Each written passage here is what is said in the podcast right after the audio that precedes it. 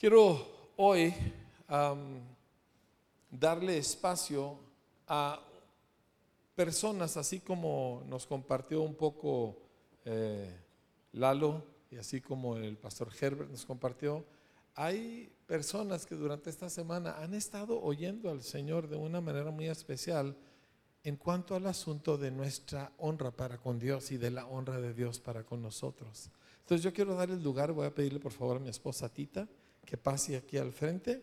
Ella va a iniciar.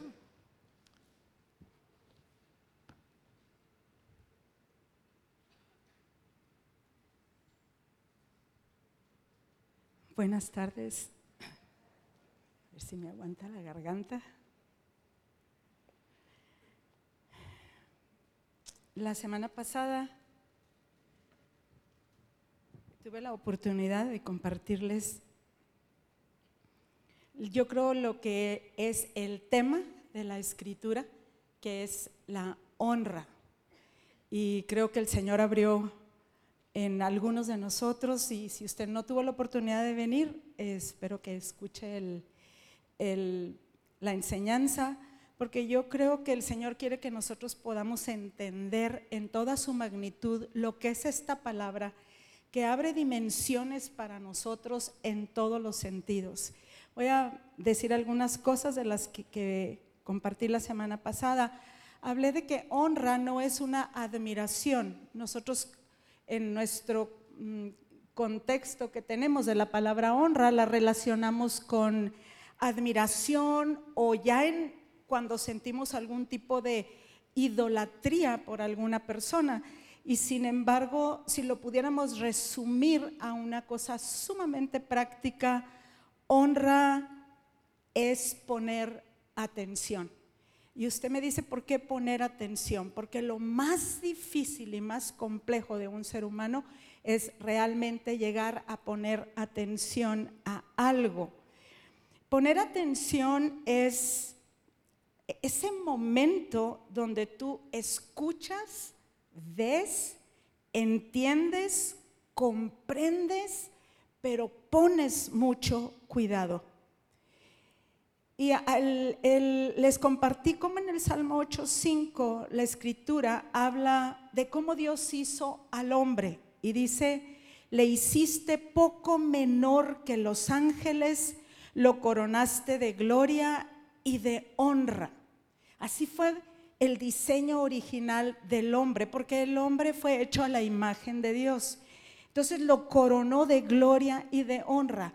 Después de la caída, cuando el hombre perdió estos dos elementos, perdió la gloria y perdió la honra, y sin embargo es algo que ha seguido busque y busque y busque, porque él de alguna manera, de alguna manera queremos volver a nuestro estado original. Les compartía yo cómo cualquiera de nosotros tiene reacciones muy fuertes cuando, cuando se siente humillado. Cualquier cosa que te haga sentir que tú estás diciendo me están haciendo menos o algo, somos muy sensibles a eso y tenemos reacciones sumamente fuertes. Y hay muchas promesas en la escritura donde dice, eh, cómo Dios devuelve la honra al hombre, porque somos criaturas de honra. Y les compartí cómo, especialmente en esta época, el individualismo es exactamente el enemigo número uno de la honra, todo lo que es el egoísmo. Ahorita todo se trata de ti, de que hagas tú las cosas de cierta manera, de que logres ciertas cosas. Les compartía yo lo que en el libro de uno de los educadores más influyentes, dice, vivimos en una época de culto a la felicidad. Y ahorita se nos ha metido en todos los sentidos que lo que, lo que necesitamos es buscar la felicidad, lo que te dé felicidad. Eso es detrás lo que tú debes decir. Y es una cosa totalmente contraria a la escritura. Vimos el ejemplo del rey Saúl, muy, muy impactante, porque cuando tú eres una persona que eres insegura, y, la inseguridad es algo que tenemos que resolver y la tenemos que resolver conforme a la escritura. Va a ser muy difícil, te pones muy vulnerable a todas aquellas cosas que te causen inseguridad y tú empiezas a buscar seguridad en los lugares equivocados. Pero quiero hoy avanzar un poquito en algo, en, unas cosas que vi de la escritura. En Marcos 6, ¿por qué necesitamos honrar? Honrar al Señor por encima de todas las cosas me, me trastornó esta última canción de adoración porque de eso se trata la vida. La vida tuya y mía se trata de honrar al Señor. Fuimos criaturas de honra. Este pueblo, dijo Isaías, he creado para mí. Mis alabanzas publicará. Y llega un momento en la adoración, no sé qué nos pasa, ¿verdad? Que nos olvidamos de nosotros. Pero honra es algo que como seres humanos necesitamos recuperar, recuperarla en todos los aspectos de nuestra vida. En Marcos 6, quiero que leamos un pasaje muy, muy fuerte. Eh, dice, salió Jesús de ahí y vino a su tierra y le seguían sus discípulos. Y llegado el día de reposo comenzó a enseñar en la sinagoga y muchos oyéndole se admiraban. Fíjese cómo honra no es admiración. Oyéndole se admiraban y decían, ¿de dónde tiene este estas cosas? ¿Y qué sabiduría es esta que le es dada? Y estos milagros que por sus manos son hechos. ¿No es este el carpintero, el hijo de María? Hermano de Jacobo, de José, de Judas y de Simón. ¿No están también aquí con nosotros sus hermanos y se escandalizaban de él? Llega Jesús y están y están los estas personas y entonces empiezan a admirarse de Jesús, pero la familiaridad le bajan a Jesús de lo que está sucediendo en lugar de decir qué le pasó, dice, pues no es el hijo de María. O sea, no es este, ¿verdad? Aquí están sus hermanos, o sea, aquí vive en medio de nosotros. ¿No es este el carpintero? El, y el, el hijo de María, hermano de Jacobo, de José, de Judas y de Simón. Dice, mas Jesús les dijo, no hay profeta sin honra, sino en su propia tierra y entre sus parientes y en su casa. Y dice, y no pudo hacer ahí ningún milagro, salvo que sanó unos pocos enfermos poniendo sobre ellos las manos y estaba asombrado de la incredulidad de ellos. Fíjese qué tremendo. Donde hay deshonra, no puede haber ningún milagro. Porque la, la deshonra es una especie, tú empiezas a honrar a una persona, honrar quiere decir que le pones atención, que pones mucha atención a lo que te está diciendo que, le sigues, que le pones mucho peso a lo que está diciendo, pero poco a poco, poco a poco, poco a poco la familiaridad, empiezas a bajar a aquella persona a tu nivel. Y entonces, esa familiaridad, como dice la, la sabiduría popular, dice la, la sabiduría engendra, la familiaridad engendra desprecio. Y dice que Jesús no pudo hacer ahí ningún milagro. Hace poquito alguien preguntó, ¿Por qué no hay milagros? ¿Por qué ya no hay milagros? Y la honra, mis amados, dos cosas. La honra produce un corazón que puede tener fe y un corazón que puede ejercer fe para milagros. Una honra, un corazón que honra te mantiene en un estado donde tú puedes ver y ver y ver y ver y ver milagros. Todo lo demás es una incredulidad y, y cuando nosotros y todos hemos experimentado sino en una manera o en otra, incredulidad. Nosotros tenemos que voltear y ver dónde, en qué áreas yo no tengo honra, en dónde estoy deshonrando. Me impactó mucho unos pasajes que yo leí hoy. En particular les hemos platicado del libro que hemos estado leyendo sobre el trabajo. Muy interesante todo el punto de vista de este pastor que ya partió con el Señor sobre el trabajo. Y usted no va a creer lo que él dice toda la vida de fe está totalmente relacionado a tu trabajo y a la manera como tú trabajas. Y leyendo en Primera de Pedro, una manera como Dios honró a su pueblo y nos honró a todos nosotros es una declaración que hizo. Y Él así nos ve.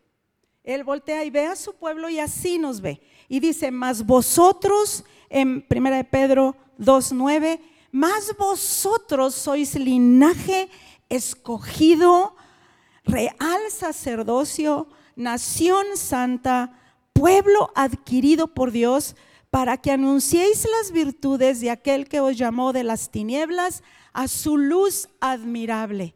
Aquellos que nacieron de nuevo, aquellos que hemos aceptado a Jesús en nuestro corazón, que somos el pueblo de Dios, nosotros no somos gente común y corriente a los ojos de este mundo. Él dice, ustedes son, y yo quiero que lo repitamos en voz alta, mas ustedes son linaje escogido. Dígale, soy linaje escogido. Real sacerdocio, nación santa, pueblo adquirido por Dios para que anunciéis las virtudes de aquel que os llamó de las tinieblas a su luz admirable. Ustedes que en otro tiempo no eran pueblo, pero que ahora son pueblo, que en otro tiempo no habíais alcanzado misericordia, pero que ahora han alcanzado misericordia. Y empieza enseguida el apóstol Pedro a describir todo el funcionamiento de honra de un cristiano que ha nacido de nuevo, de los que pertenecen al pueblo de Dios. Y curiosamente, lo primero que empieza a decir en el 2.11 dice, les ruego que como extranjeros y peregrinos que abstengáis de los deseos carnales que batallan contra el alma, manteniendo vuestra manera de vivir entre los gentiles para que lo que murmuran de ustedes como de malhechores, glorifiquen a Dios en el día de la visitación al considerar vuestras buenas obras. Por causa del Señor, esto es lo primero que dice. Yo quiero que lo tomes en tu espíritu y en tu corazón. No me importa si tú dices, yo me siento en esta, en esta cuestión de honra muy lejos, pero yo te quiero hablar a tu espíritu porque dice, por causa del Señor, someteos a toda institución humana, ya sea al rey como al superior.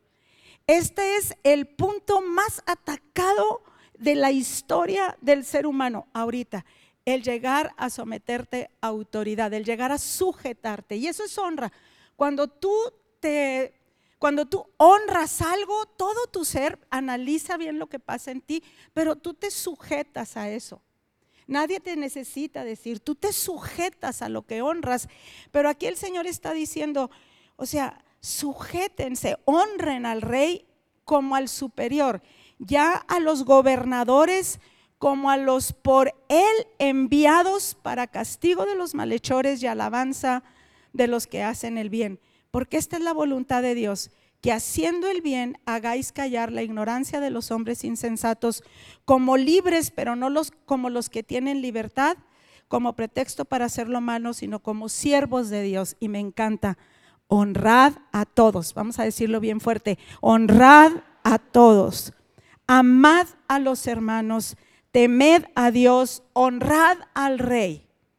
La honra a, nuestras autoridades es muy importante. Desgraciadamente ahorita es una época donde se nos, nos contagiamos muy fácil en criticar a los gobernantes y no estoy diciendo que uno se debe de sujetar a todos si hay algo que ellos, que alguna autoridad haga lo contrario a Dios, pero eso no nos da una licencia para nosotros deshonrar. En el momentito que tú deshonras, y lo he comprobado en toda mi carne, primeramente, en el momentito que tú deshonras, que tú hablas mal de alguien, que tú descuidas una cosa de una autoridad, todo se revierte contra ti. Tú hablas mal de alguien, haz de cuenta que tú empiezas a hablar mal de ti. Es algo muy es algo muy fácil de hacer, muy contagioso de hacer. Este, y sin embargo, dos veces dice, honren al rey criados, estad sujetos. Aquí empieza.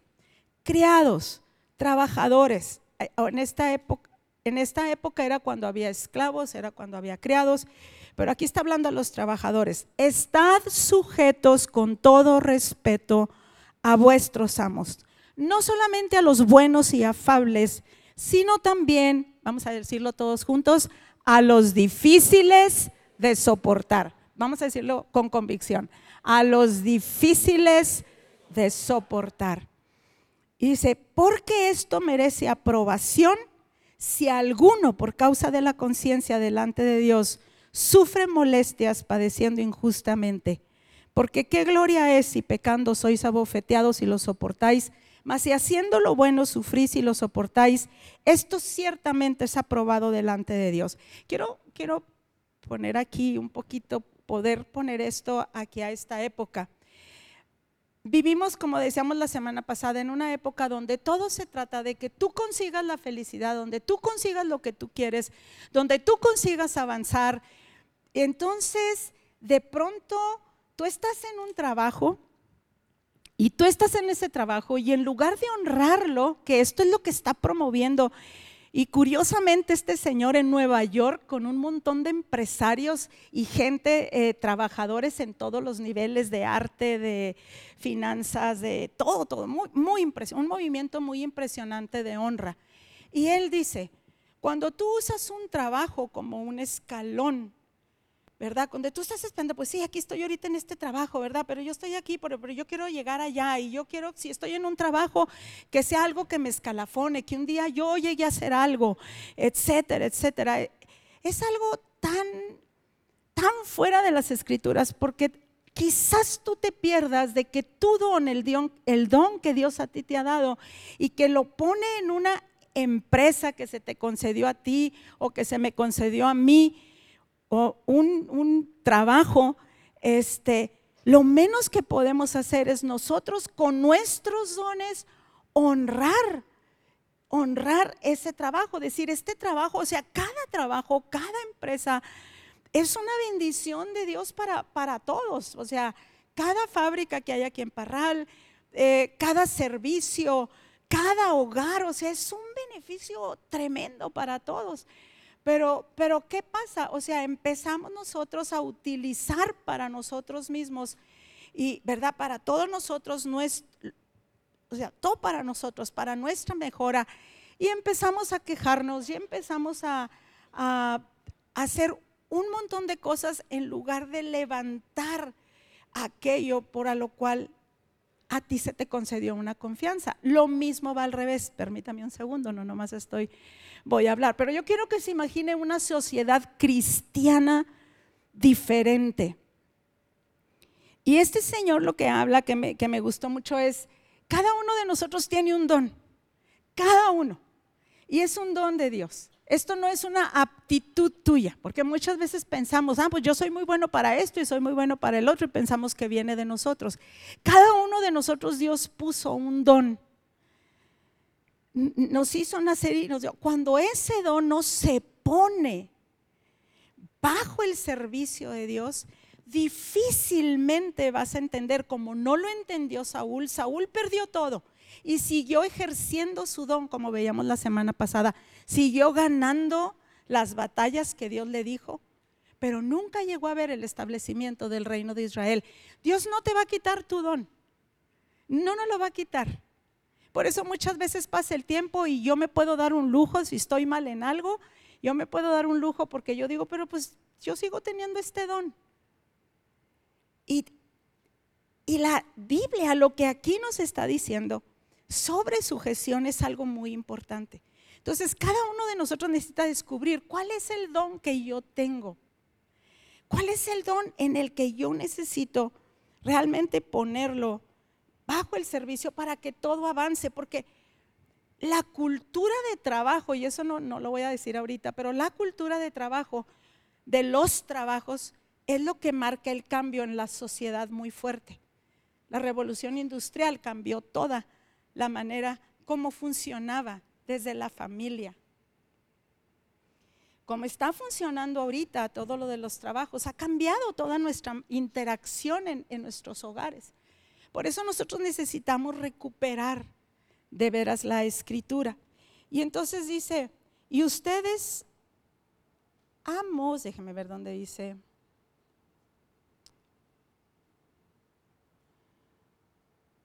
Bueno, hay otra parte donde dice que también los amos necesitan honrar y respetar a sus empleados. me encanta, les digo que hemos tenido la oportunidad de conocer a mucha gente, gracias a Dios por esa gente que conoces, que practica esto, que practica la honra más allá de sus negocios o más allá de, de tener puestos de autoridad, etcétera. Y me encanta porque nos tocó presenciar dos, tres cosas donde estas personas, pero fuertísimamente, nos dieron a entender cómo honra a los trabajadores. Era no negociable. Este, y, y cómo ellos empiezan a ver no solamente a decir el, el, ¿cómo se llama? No solamente cómo mejoro sus vidas, cómo mejoro la vida de mis trabajadores, en, todos los sentidos, ¿no? no solamente a veces económicamente, pero toda esa honra que no que estás ahorita, estamos en una cosa frenética de producir y producir y producir y ser más productivos, etcétera, etcétera. Y entonces, o sea, todo empieza a ser un caos en esta cuestión de honra. Pero es bien importante tomar nuestro trabajo y léalo, está en Primera de Pedro, y luego empieza la segunda parte, aquí en Primera de Pedro, aunque es la primera, la honra en el hogar todos los detalles, todos los detalles de nuestra vida o manifiestan honra o manifiestan deshonra, todos. Y, la, curiosamente eso me enseñó a mí una vez esta ah, pastora que, que fue mi mentora en cuanto a mi familia, me decía, siempre la sumisión tiene que empezar de parte del que está debajo. No es alguien que empieza y dice los hombres, ¿verdad? No, pues aquí las mujeres se tienen que someter a los hombres. No, siempre eh, la escritura le dice a las mujeres, este, sujétense a sus maridos. O sea, no es una cosa que viene del hombre, es una cosa que el Espíritu Santo le pide a la mujer, le pide a los, a los trabajadores, le pide a los de abajo. Pero también, eh, ¿verdad? Las exigencias para los maridos o las exigencias para, los, para la gente que está para los, para los amos, los dueños de empresas, etcétera, es muchísima. La gente tiene mucho miedo de, decir, ¿cómo me voy a sujetar? Tú ve, tú ve la exigencia de Dios en la escritura para los esposos o para los, o para los que están en autoridad. Es fuertísima. O sea, cómo Dios trató con Saúl, cómo Dios trató con el rey David. O sea, es, es muy fuerte por la responsabilidad que tenemos, pero la honra, esos todos los pequeños detalles en, nuestros trabajos. Y quiero mencionar dos, tres cosas en nuestros trabajos. Si cada uno de nosotros tiene un trabajo, tiene la gracia de Dios de tener un trabajo, yo te animo a que tú entiendas qué es lo que quieren de ti. O estás en un ministerio, o estás sirviendo en un ministerio. ¿Qué es aquella persona que te contrató, aquella persona que te dijo ven a servir en el ministerio, etcétera, etcétera? ¿Qué es lo que espera de ti? Porque terminamos haciendo los trabajos como nosotros pensamos. Eso es descuido. Eso es deshonra. No, pero ¿por qué quieren que llegue temprano? ¿Por qué quieren que haga estas cosas así y así? A mí no me conviene y además, ¿por qué yo voy a hacer la cosa si los demás no lo hacen? Y empezamos en un montón de guerra y lucha ¿verdad? Y Dios quiere que nosotros manifestemos a Cristo. Por eso estamos recuperando Selah en la escritura, pero me, me impresiona mucho cómo en algo que Dios estableció puede quedar en tan pésimas condiciones, simple y sencillamente porque nosotros no pusimos atención o no entendimos cómo, o sea, exactamente, dígame cómo, exactamente quiero hacer las cosas como fui contratado para hacer, no como yo quiero hacer las cosas. De la misma manera, la persona que está en autoridad en su trabajo, ¿verdad? E, es alguien que tiene la responsabilidad de decir, o sea, yo quiero que las personas por las que estamos trabajando por esto, esto no es mío, es lo que el principio de lo que vieron en, el curso de finanzas. Las empresas no son de nosotros, los trabajos no son de nosotros, los trabajos son del Señor.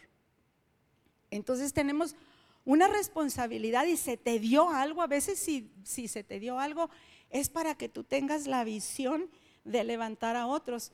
Me, hay una señora, tengo muchos años de conocerla, es una, eh, es una mujer que tiene una pequeña empresa en Chihuahua y, este, y tengo muchos años eh, con ella siendo su clienta.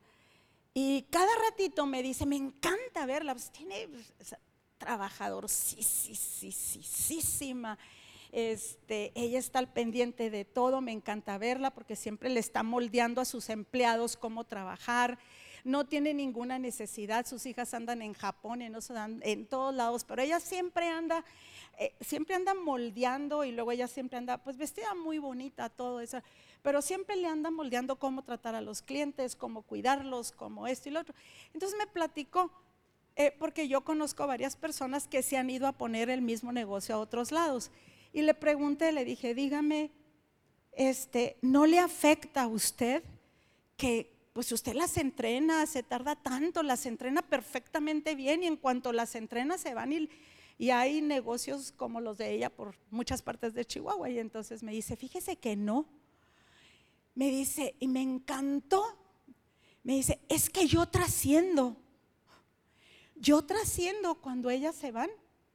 Dice, no me están quitando yo tengo que ponerme más las pilas, yo tengo que hacer otras cosas para ganar más clientes, pero yo trasciendo cuando yo doy todo de lo mío y enseño a otro.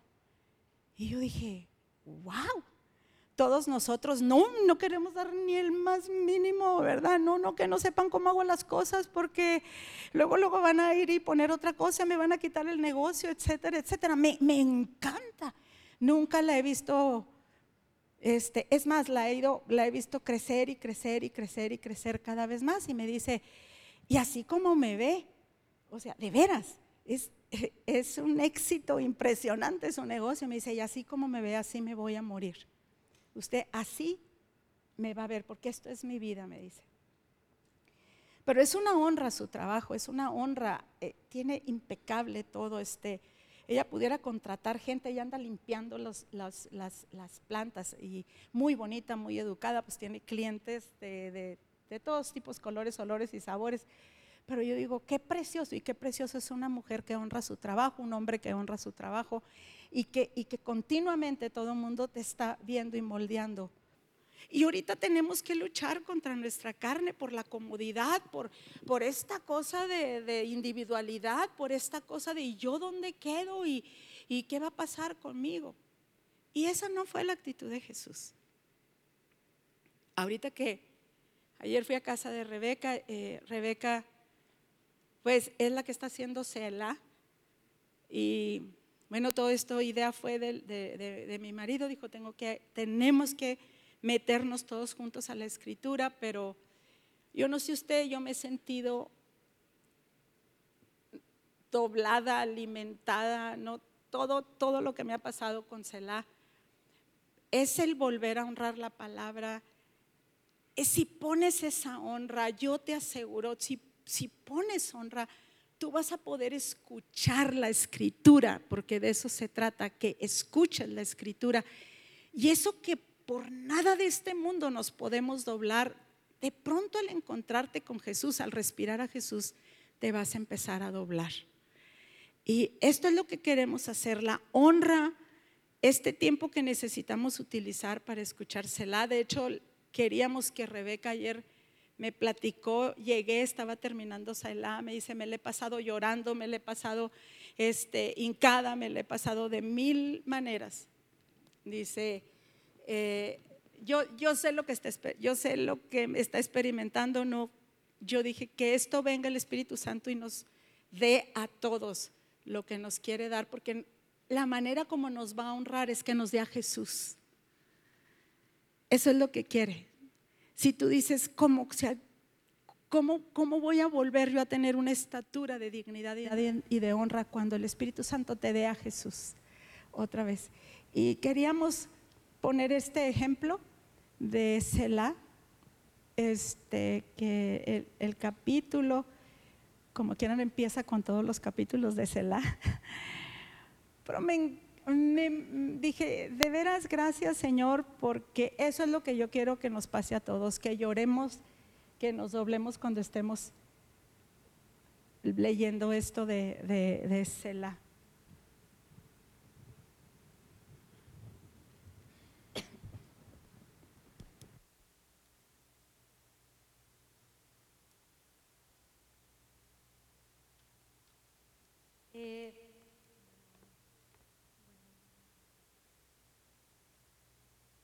Bueno, bueno, bueno, bueno.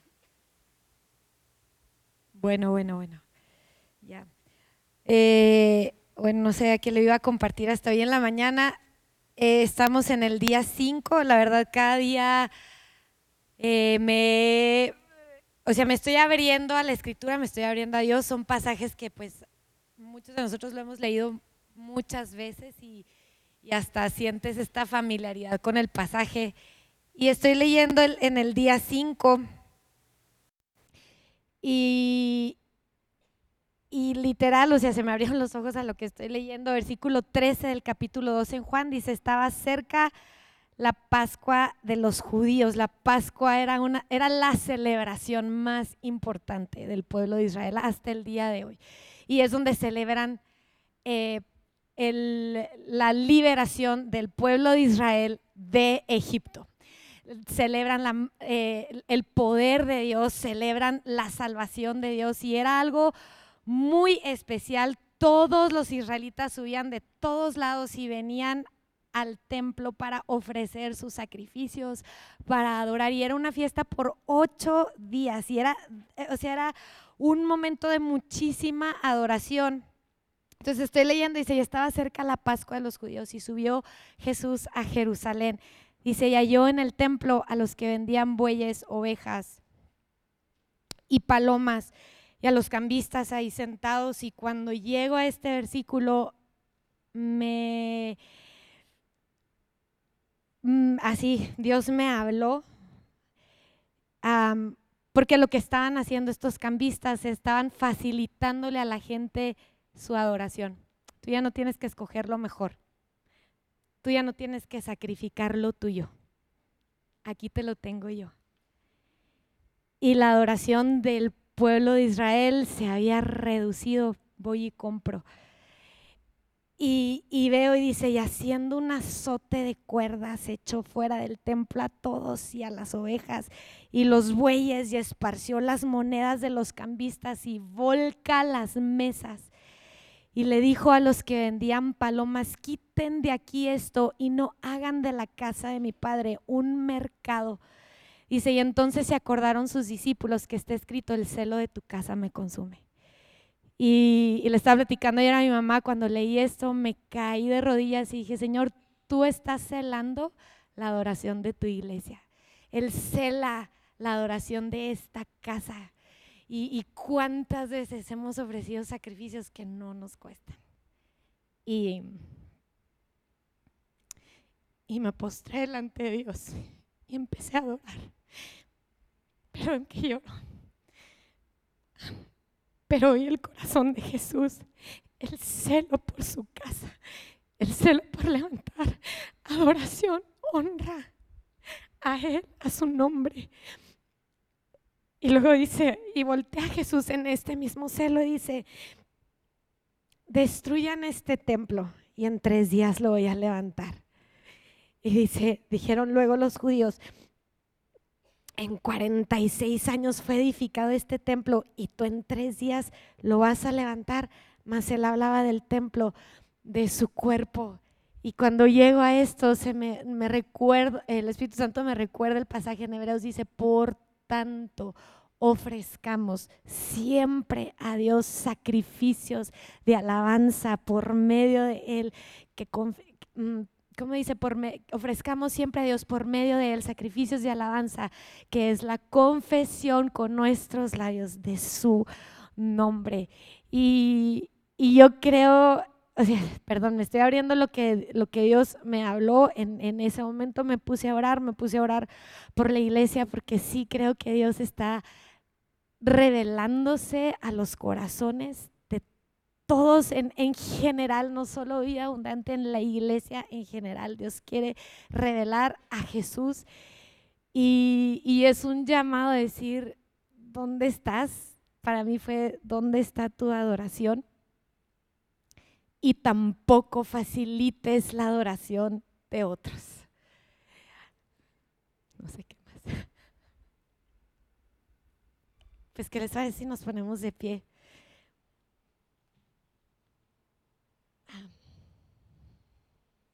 El día de ayer nos juntamos con el equipo de adoración y empezamos a adorar muy fuerte al Señor. Ah, de hecho, no había ni sillas, estaba todo el auditorio vacío. Estábamos varios, este, varios músicos que se están integrando y empezamos a compartir. Les compartí precisamente este pasaje. Y, el Señor Jesús es digno de nuestra adoración. No es digno de que nada más demos lo que a nosotros bien nos parece. Él es digno de toda nuestra adoración, de sacrificios de alabanza que confiesan su nombre, de, de doblarnos delante de Él, de, hacerle caso a la escritura cuando va en contra de todo lo que yo pienso y le hago caso al Señor Jesús porque Él es digno y esos son los sacrificios de lo que Él se agrada. Y cuando estoy viendo todo, toda la vida de Jesús y que el Padre era glorificado en Él porque Jesús vino a hacer la voluntad del Padre, Jesús vino a hacer la voluntad, no hizo nada que no fuera la voluntad de Dios, no habló una palabra que no fuera la voluntad de Dios, no hizo algo que no fuera la voluntad de Dios, todo fue la voluntad de Dios. Y eso es mucho sacrificio. Y eso es adoración. Y eso es lo que el Padre está esperando. Eso es lo que Jesús está celando de toda esta iglesia porque somos su cuerpo, somos su templo, somos el lugar donde su plenitud habita. Por eso no quiero ofrecer algo que no me cueste, por eso no quiero ofrecerle a Dios un sacrificio barato. Por eso mi vida está apartada para Él y tu vida está apartada para Él. Tu vida costó la sangre del Hijo de Dios. El hecho de que podamos venir a este lugar, que podamos cantar, tuvo un precio muy alto. Fue el perdón de tus pecados y el perdón de mis pecados. Por eso puedo ir honrando al Rey, por eso puedo vivir honrando a los gobernantes, a mis jefes, a mis hermanos, a los más pequeños, porque Él ya lo hizo.